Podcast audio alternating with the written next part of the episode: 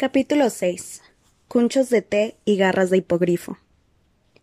Cuando Harry, Ron y Hermione entraron en el gran comedor para desayunar al día siguiente, lo primero que vieron fue a Draco Malfoy, que entretenía a un grupo de gente de Slytherin con una historia muy divertida. Al pasar por su lado, Malfoy hizo una parodia de desmayo, coreado por una carcajada general. No le hagas caso, le dijo Hermione que iba detrás de Harry.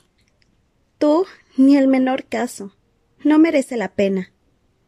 Hey Potter, gritó Pansy Parkinson, una chica de Slytherin que tenía la cara como un dogo.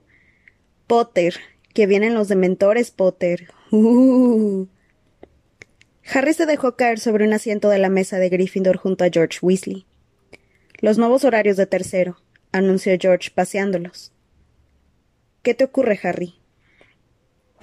Malfoy, contestó Ron, sentándose al otro lado de George y echando una mirada desafiante a la mesa de Slytherin. George alzó la vista y vio que en aquel momento Malfoy volvió a repetir su pantomima. Ah, es imbécil, dijo sin alterarse.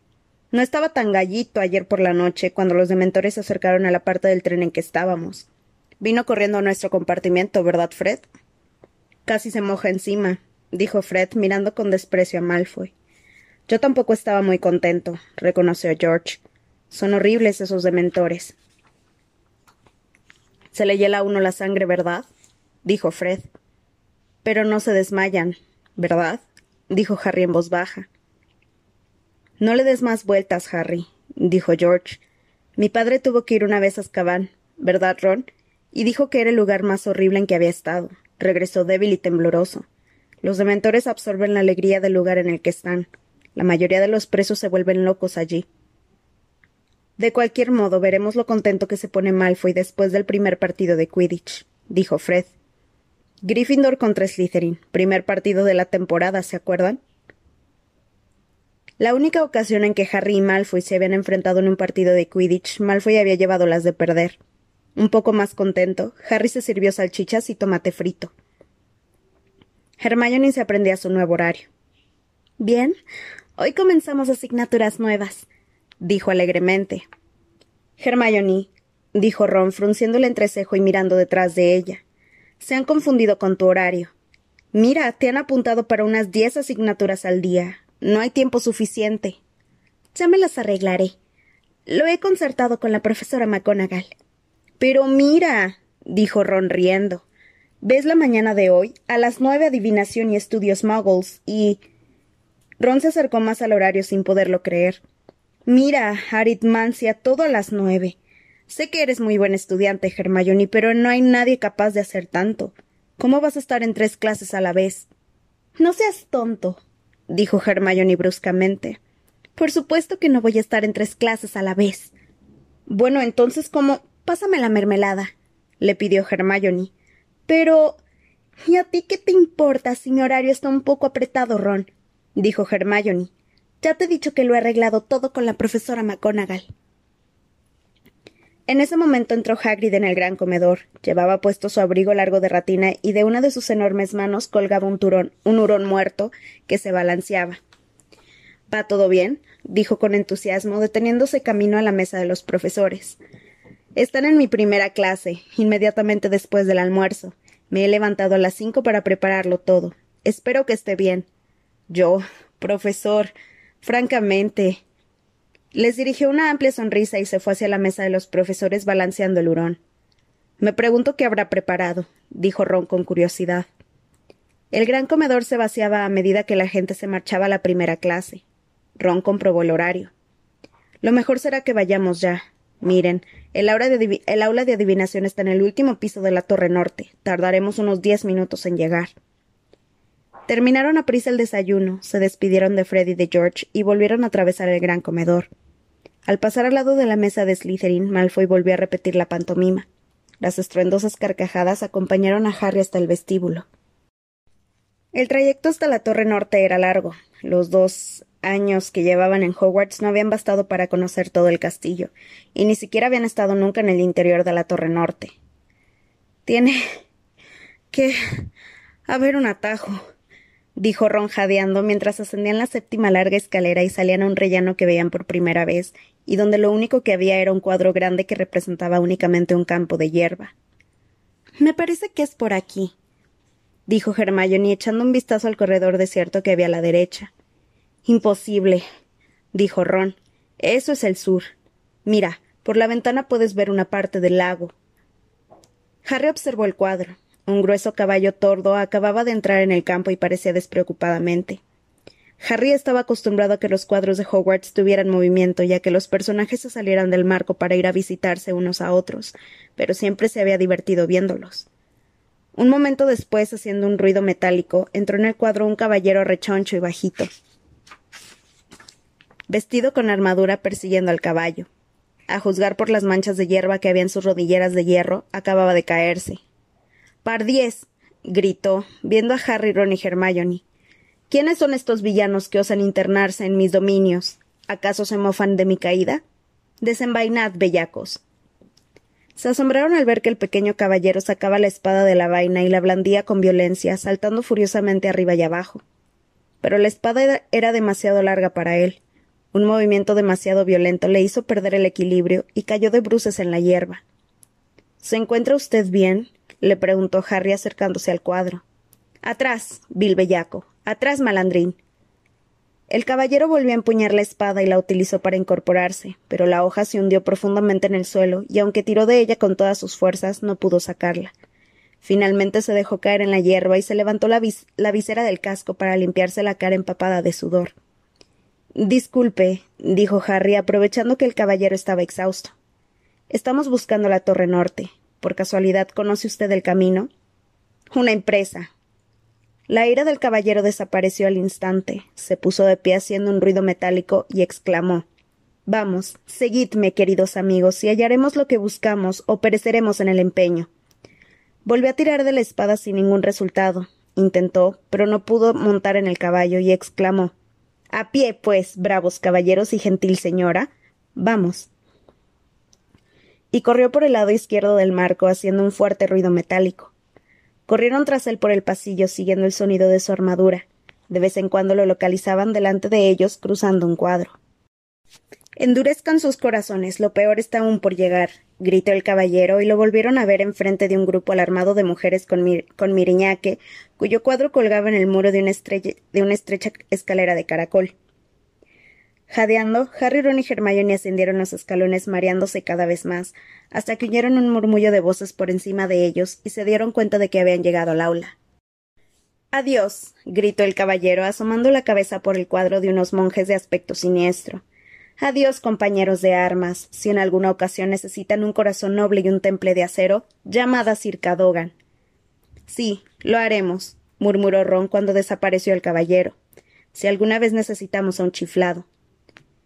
Subieron los escalones que quedaban y salieron un rellano diminuto en el que ya aguardaba la mayoría de la clase. No había ninguna puerta en el rellano. Ron golpeó a Harry con el codo y señaló al techo, donde había una trampilla circular con una placa de bronce. Sibyl Triloni, profesora de adivinación, leyó Harry. ¿Cómo vamos a subir hasta ahí? Como en respuesta a su pregunta, la trampilla se abrió de repente y una escalera plateada descendió hasta los pies de Harry. Todos se quedaron en silencio. Tú primero, dijo Ron con una sonrisa, y Harry subió por la escalera delante de los demás. Fue a dar al aula de aspecto más extraño que había visto en su vida. No se parecía nada a un aula. Era algo a medio camino entre un ático y un viejo salón de té. Al menos veinte mesas circulares, redondas y pequeñas, se apretujaban dentro del aula, todas rodeadas de sillones tapizados con tela de colores y de cojines pequeños y redondos. Todo estaba iluminado con una luz tenue y roja. Había cortinas en, todas las ventanas y las numerosas lámparas estaban tapadas con pañoletas rojas. Hacía un calor agobiante, y el fuego que ardía en la chimenea, bajo una repisa abarrotada de cosas, calentaba una tetera grande de cobre y emanaba una especie de perfume denso. Las estanterías de, las paredes circulares estaban llenas de plumas polvorientas, cabos de vela, muchas barajas viejas, infinitas bolas de cristal y una gran cantidad de tazas de té. Ron fue a su lado mientras la clase se iba congregando alrededor entre murmullos. ¿Dónde está la profesora? preguntó Ron. De repente salió de las sombras una voz suave. Bienvenidos dijo. Es un placer verlos por fin en el mundo físico. La inmediata impresión de Harry fue que se trataba de un insecto grande y brillante. La profesora Trelawney se acercó a la chimenea y vieron que era sumamente delgada. Sus grandes gafas aumentaban varias veces el tamaño de sus ojos y llevaba puesto un chal de gasa con lentejuelas. De su cabello largo y delgado colgaban innumerables collares de cuentas y tenía las manos llenas de anillos y los brazos de pulseras.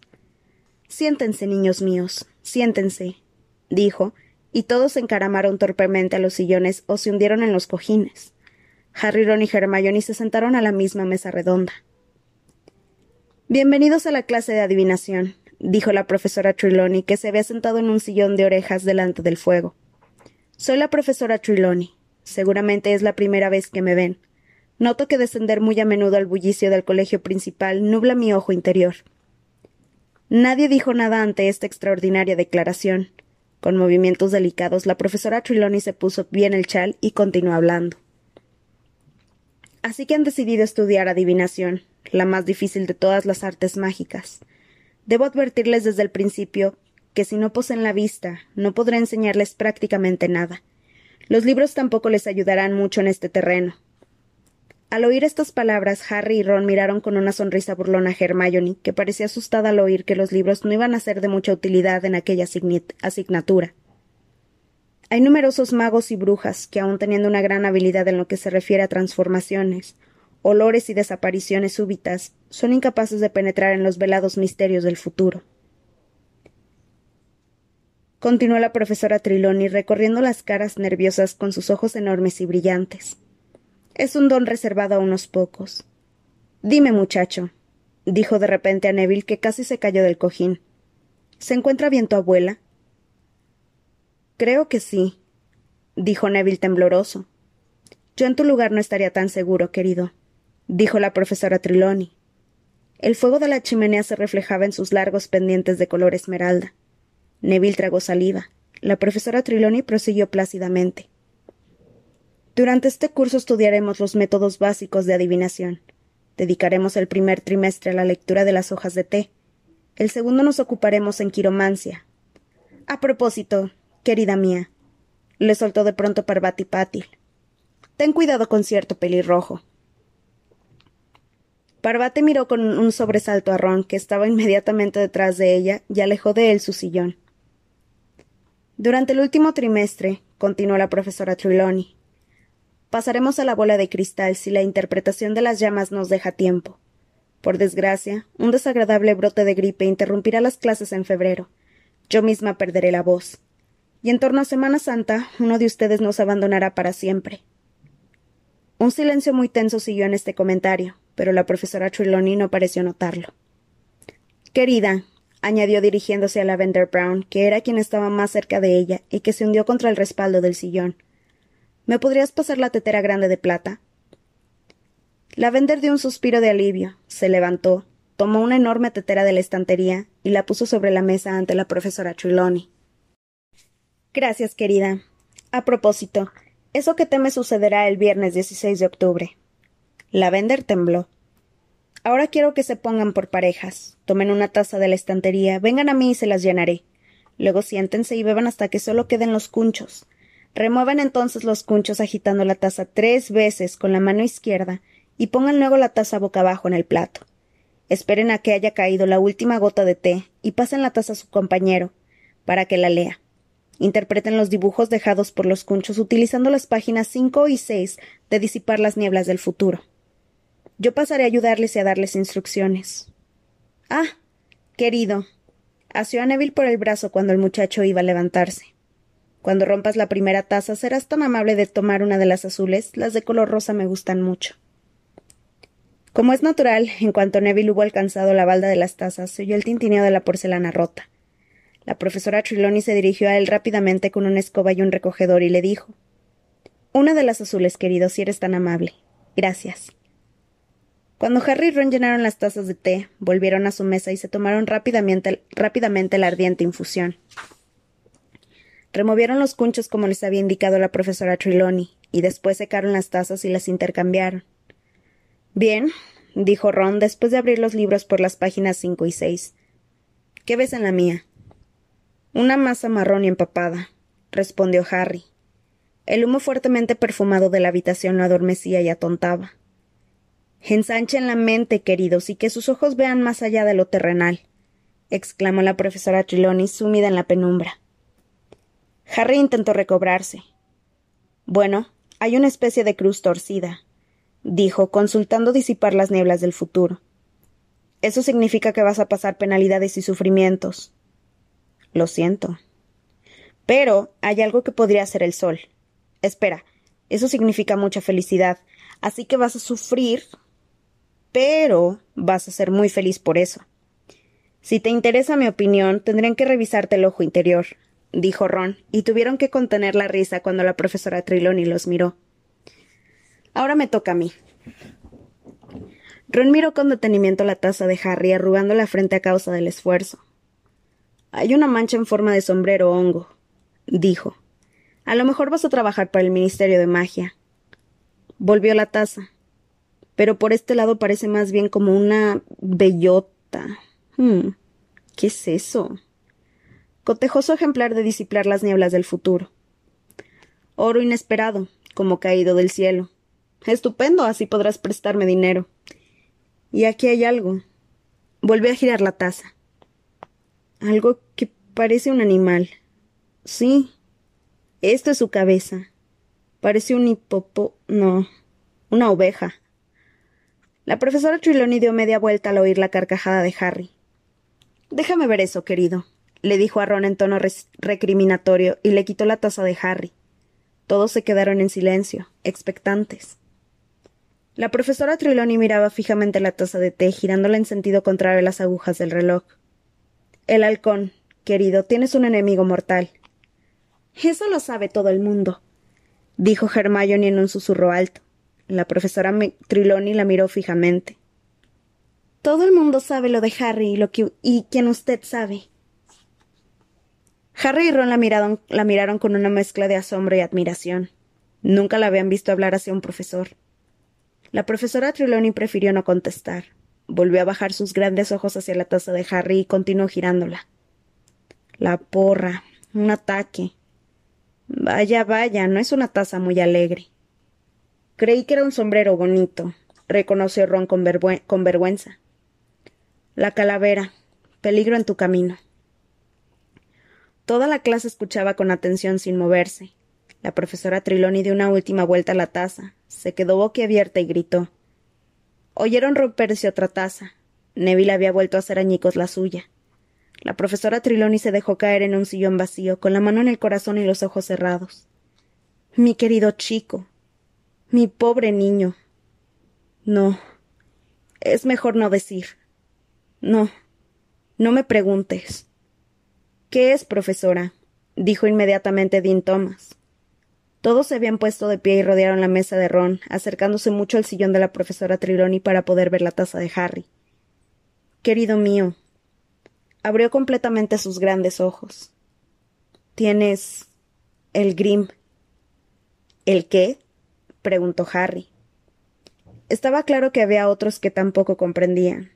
Dean Thomas lo miró encogiéndose de hombros y Lavender Brown estaba anonadada, pero casi todos se llevaron la mano a la boca horrorizados.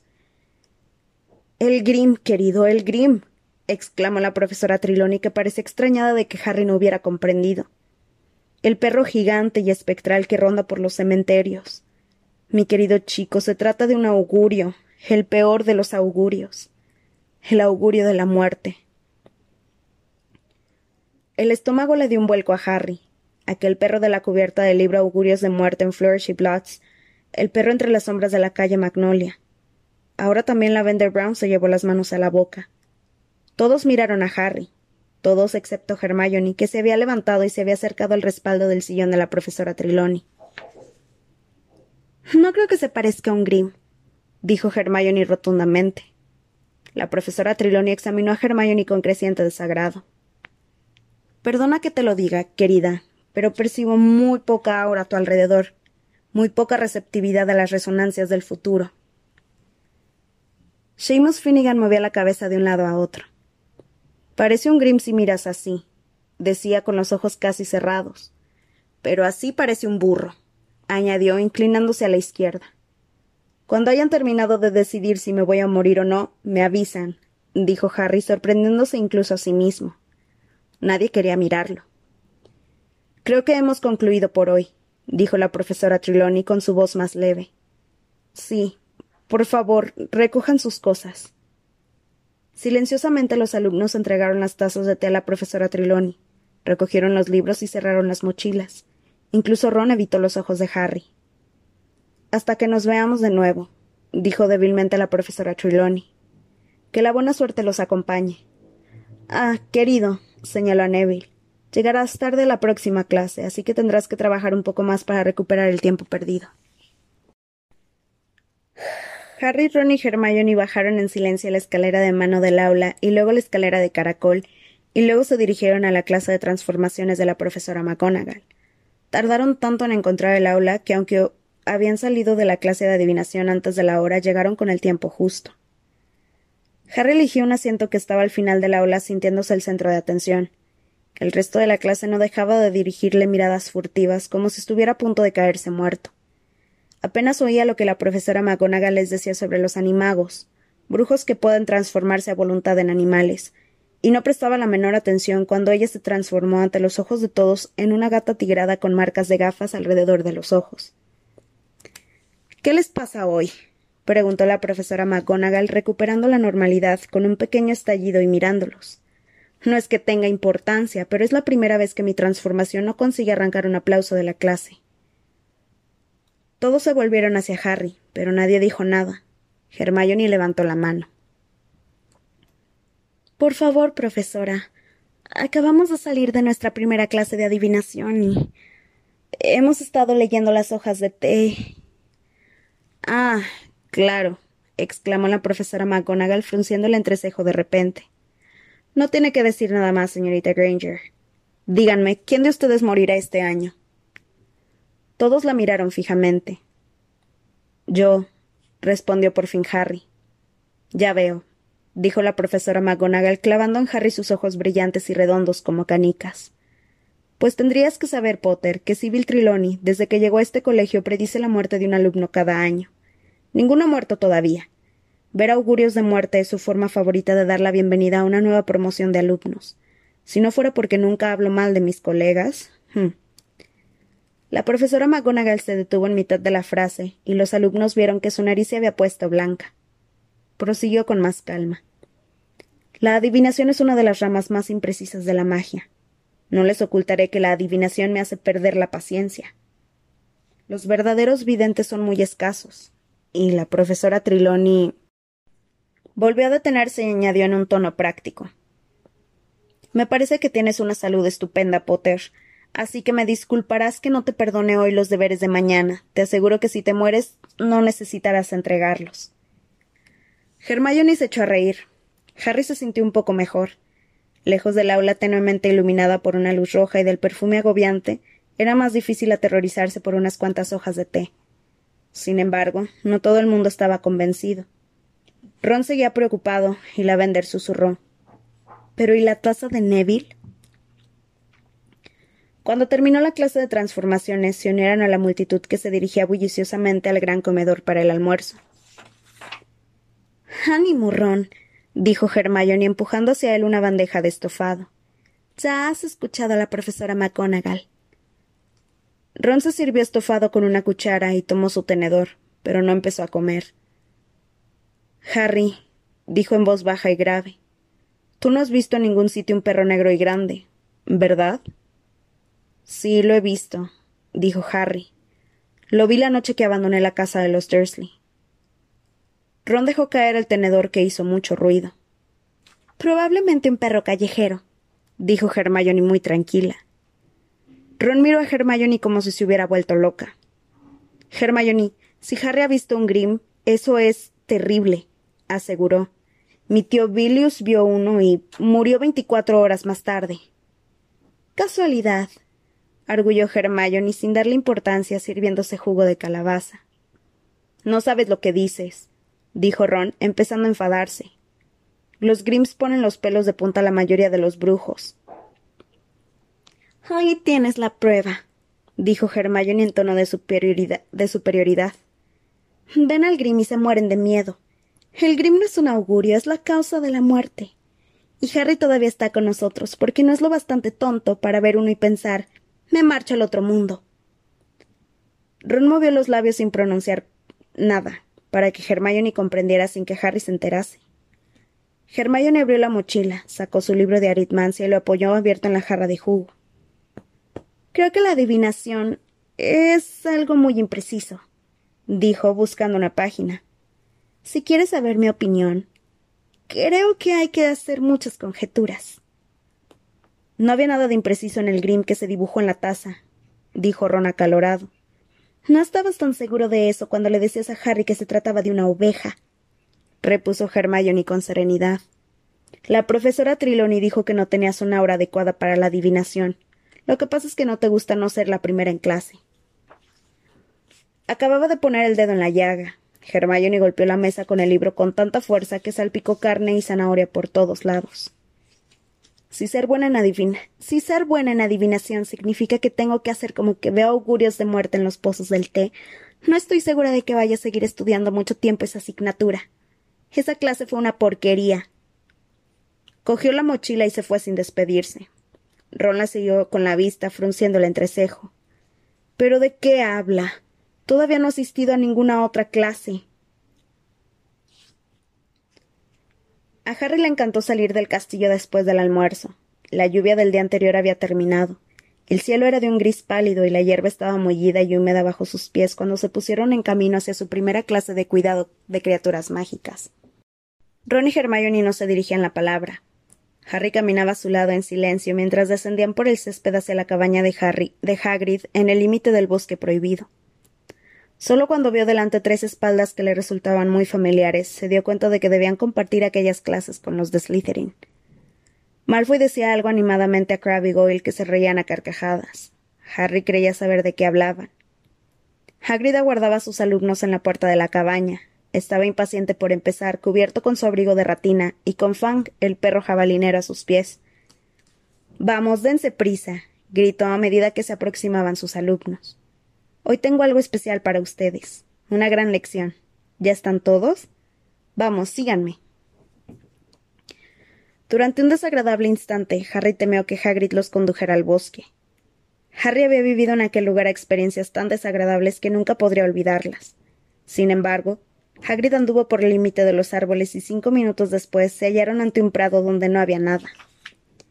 Acérquense todos a la cerca, gritó, Asegúrense de que tienen buena visión.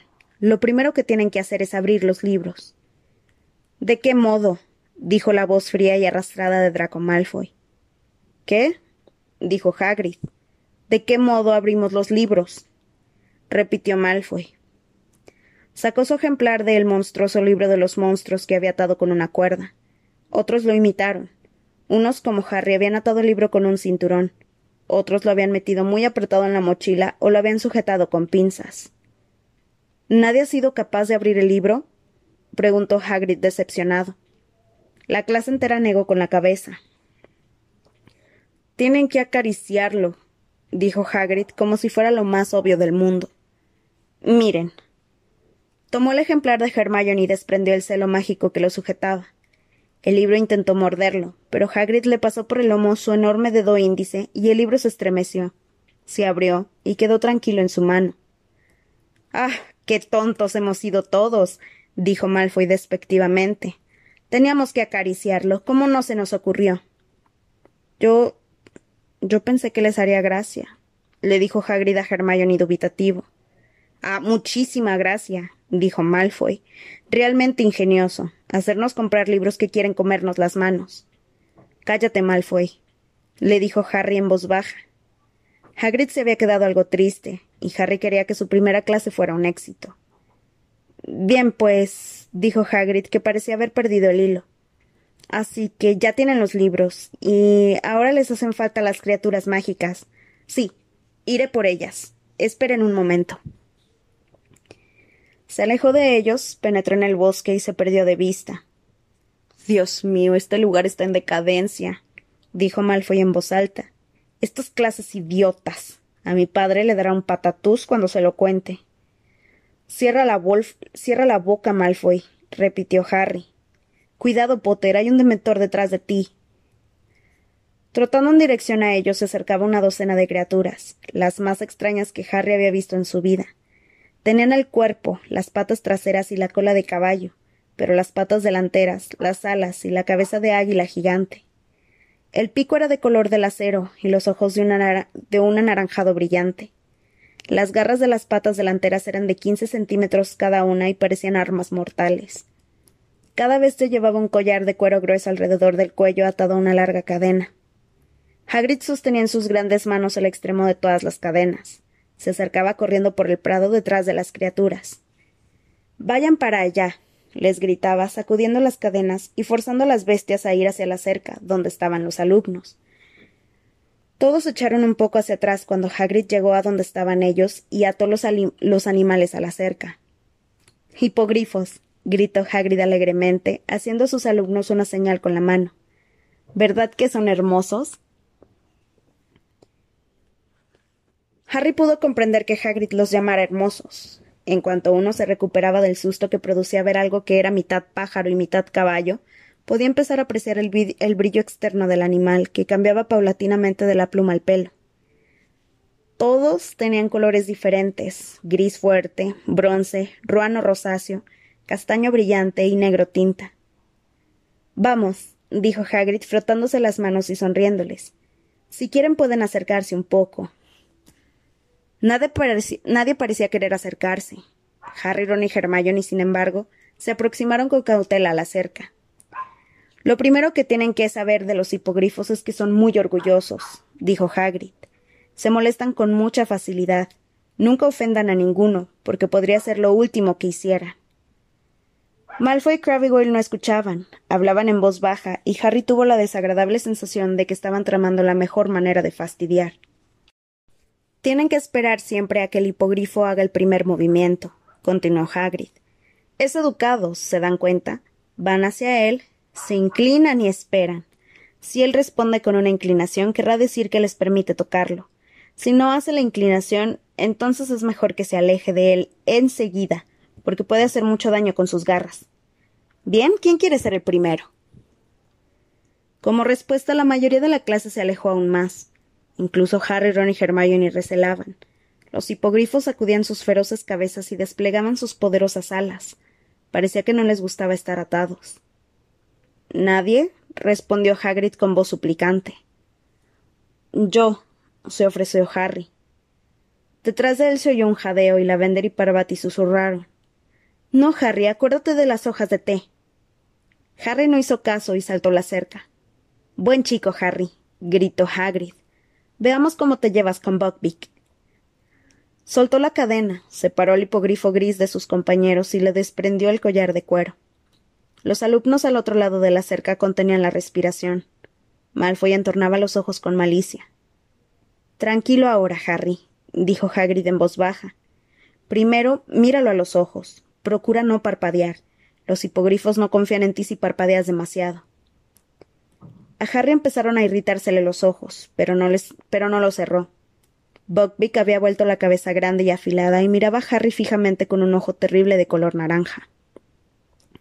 Eso es, dijo Hagrid. Eso es, Harry. Ahora inclina la cabeza. A Harry no le hacía gracia presentarle la nuca a Buckbeak, pero hizo lo que Hagrid le decía. Se inclinó brevemente y levantó la mirada. El hipogrifo seguía mirándolo fijamente y con altivez. No se movió. Ah, dijo Hagrid preocupado. Bueno, vete hacia atrás, tranquilo y despacio. Pero entonces, ante la sorpresa de Harry, el hipogrifo dobló las arrugadas rodillas delanteras y se inclinó profundamente. Bien hecho, Harry, dijo Hagrid eufórico. Bien, puedes tocarlo. Dale unas palmadas en el pico, vamos. Pensando que habría preferido como premio poder irse, Harry se acercó al hipogrifo lentamente y alargó el brazo. Le dio unas palmadas en el pico y el hipogrifo cerró los ojos para dar a entender que le gustaba. La clase rompió en aplausos todos excepto Malfoy y Crabbe Goyle, que parecían muy decepcionados. Bien, Harry, dijo Hagrid. Creo que el hipogrifo dejará que lo montes. Aquello era más de lo que Harry había esperado. Estaba acostumbrado a la escoba, pero no estaba seguro de que un hipogrifo fuera igual. Súbete ahí, detrás del nacimiento del ala, dijo Hagrid, y procura no arrancarle ninguna pluma porque no le gustará. Harry puso el pie sobre el ala de Buckbeak y se subió en el lomo. Buckbeak se levantó. Harry no sabía de dónde agarrarse. Delante de él todo, estaba cubierto de plumas. Vamos, gritó Hagrid dándole una palmada al hipogrifo en los, en los cuartos traseros. A cada lado de Harry, sin previo aviso, se abrieron unas alas de más de tres metros de longitud. Apenas le dio tiempo a agarrarse del cuello del hipogrifo antes de remontar el vuelo. No tenía ningún parecido con una escoba, y Harry tuvo muy claro cuál prefería. Muy incómodamente para él, las alas del hipogrifo batían debajo de sus piernas. Sus dedos resbalaban en las brillantes plumas y no se atrevía a asirse con más fuerza. En vez del movimiento suave de su Nimbus 2000, sentía el zarandeo hacia atrás y hacia adelante porque los cuartos traseros del hipogrifo se movían con las alas. Buckbeak sobrevoló el prado y descendió. Era lo que Harry había temido. Se echó hacia atrás conforme el hipogrifo se inclinaba hacia abajo. Le dio la impresión de que iba a resbalar por el pico. Luego sintió un fuerte golpe al aterrizar el animal con sus cuatro patas revueltas y se, las arregló para sujetarse y volver a incorporarse. Muy bien, Harry, gritó Hagrid mientras lo vitoreaban todos menos Malfoy, Crabbe y Goyle. Bueno, ¿quién quiere ser el siguiente? Envalentonados por el éxito de Harry, los demás saltaron al prado con cautela. Hagrid desató uno por uno los hipogrifos, y al cabo de poco rato, los alumnos parecían timoratas reverencias por todo el por todo el prado. Neville retrocedió corriendo en varias ocasiones porque su hipogrifo no parecía querer doblar las rodillas. Ron y Hermione practicaban con el de color castaño mientras Harry observaba. Malfoy, Crabbe y Goyle habían escogido a Buckbeak, habían inclinado la cabeza, había inclinado la cabeza ante Malfoy, que le daba palmaditas en el pico con expresión desdeñosa. Esto es muy fácil, dijo Malfoy, arrastrando las sílabas y con voz lo bastante alta para que Harry lo oyera. Tenías que ser fácil. Si Potter fue capaz, cualquiera podría hacerlo. ¿Verdad que no eres peligroso? le dijo al hipogrifo. ¿Lo eres, bestia asquerosa? Sucedió en un destello de garras de acero. Malfoy emitió un grito agudísimo y un instante después Hagrid se esforzaba por volver a ponerle el collar a Buckbeak, que quería alcanzar a un Malfoy que ya se ha encogido en la hierba y con sangre en la ropa. ¡Me muero! gritó Malfoy mientras cundía el pánico. Me muero, me muero, me ha matado. No te estás muriendo, le dijo Hagrid, que se había puesto muy pálido. Que alguien me ayude, tengo que sacarlo de aquí. Hermione se apresuró a abrir la puerta de la cerca mientras Hagrid levantaba con facilidad a Malfoy. Mientras desfilaban, Harry vio que en el brazo de Malfoy había una herida larga y profunda. La sangre salpicaba la hierba y Hagrid corría con él por la pendiente hacia el castillo. Los demás alumnos lo seguían temblorosos y más despacio. Todos los de Slytherin echaban la culpa a Hagrid. Deberían despedirlo inmediatamente, exclamó Pansy Parkinson con lágrimas en los ojos.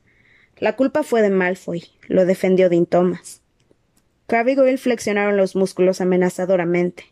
Subieron los escalones de piedra hasta el desierto vestíbulo. Voy a ver si se encuentra bien, dijo Pansy. Y la vieron subir corriendo por la escalera de mármol. Los de Slytherin se alejaron hacia su aula como un subterránea sin dejar de murmurar contra Hagrid. Harry, Ron y Hermione continuaron subiendo escaleras hasta la torre de Gryffindor. ¿Creen que se pondrá bien? preguntó Hermione asustada. Por supuesto que sí. La señora Pomfrey puede curar heridas en menos de un segundo, dijo Harry, que había sufrido heridas mucho peores y la enfermera se las había curado con magia. Es lamentable que esto haya pasado en la primera clase de Hagrid, ¿no les parece? comentó Ron preocupado. Es muy típico de Malfoy eso de complicar las cosas. Fueron de los primeros en llegar al gran comedor para la cena. Esperaban encontrar allí a Hagrid, pero no estaba. ¿No lo habrán despedido, verdad?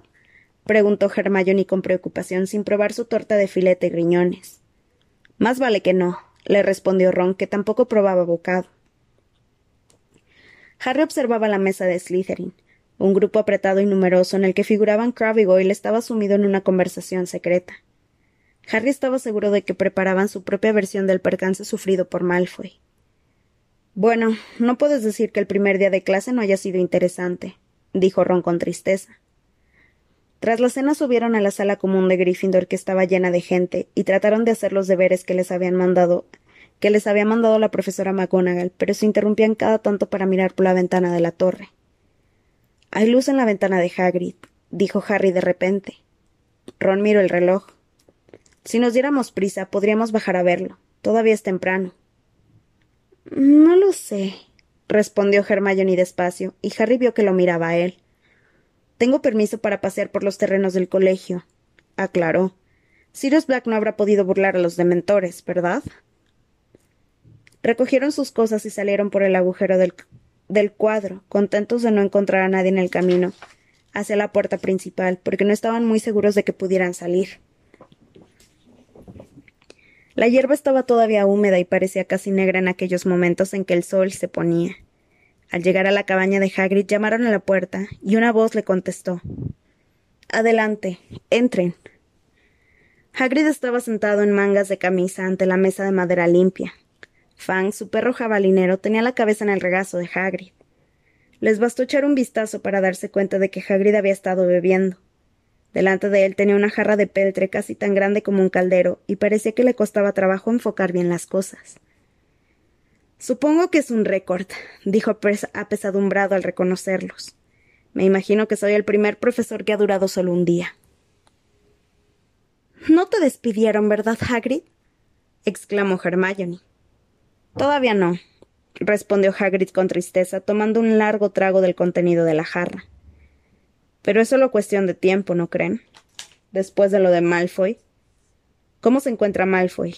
preguntó Ron cuando se sentaron. No habrá sido nada serio, supongo.